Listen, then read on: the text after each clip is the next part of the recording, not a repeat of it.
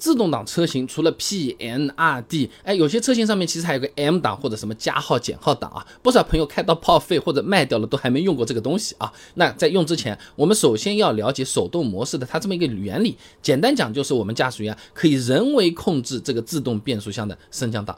本来呢是电脑帮我们完成了一二三四五这么个升档的啊，现在变成我们自己来了。本来两千转电脑呢就已经给我们升掉了，现在我说等一下四千的时候你再给我升，哎，就这么个作用啊。那么想使用手动模式呢，只要把这个挡把呢从 D 档推到 M 档就可以了，然后通过前后推动这个档把来控制加档或者是减档啊。那大大家车型都不一样啊，参考一下，你得自己看啊。那么了解了怎么用之后，我们是不是还得想一想什么时候用啊？第一个场景，我们车子遇到了泥泞路段需要脱困，哎，这个时候我们可以利用手动挡模式了，把这个档位锁定在比较低的一档或者二档上来获取更大的扭力，让这个车子更好出力，那么把爬出来，对不对啊？第二个场景呢，就是想要车子开起来猛啊，哎，也可以是用手动模式的。你比如说什么赛车电影里面飙车的时候是吧，都是开到红线啊，这么然后再换一个档，是不是？哎，就是为了加速更厉害。所以说呢，我们想要获得更强动力、更大加速度的时候，也可以尝试用这个手动挡模式，让发动动机不断的保持在高转速，来获得更强的动力。当然。安全第一啊！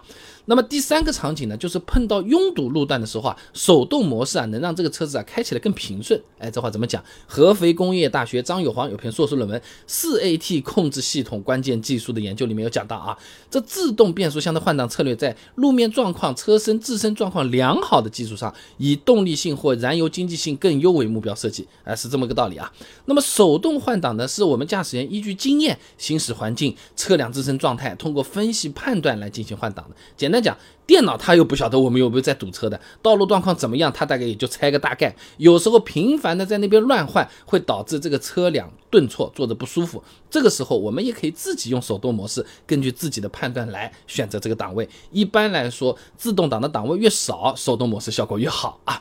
那么第四个场景就是我们跑高速的时候啊，手动模式对轻积碳也能有一定的帮助啊。大众汽车公司呢，在美国地区的发明专利 US 六八六六零三幺 B 二直喷内燃机上面有讲到啊，这转速超过三千转，并且持续行驶二十分钟呢，是能够除去一定的积碳的啊。那么跑高速的时候呢，有些朋友啊，车子比较高级的，即使一百二十公里每小时巡航啊，发动机也是不会超过三千转的。这个时候我们用手动模式把这个档位哎锁住，比如说六档的车型锁在五档。七档的车型锁在六档，一般呢超过三千转问题都是不大的。连续跑个二十分钟，那差不多就是两个服务区的这么一个间距啊。对于吸附不是很牢固的积碳，还是能够起到一些清理清洁的作用的啊。那当然，如果能搭配清洁型的燃油宝，效果也会更好一些啊。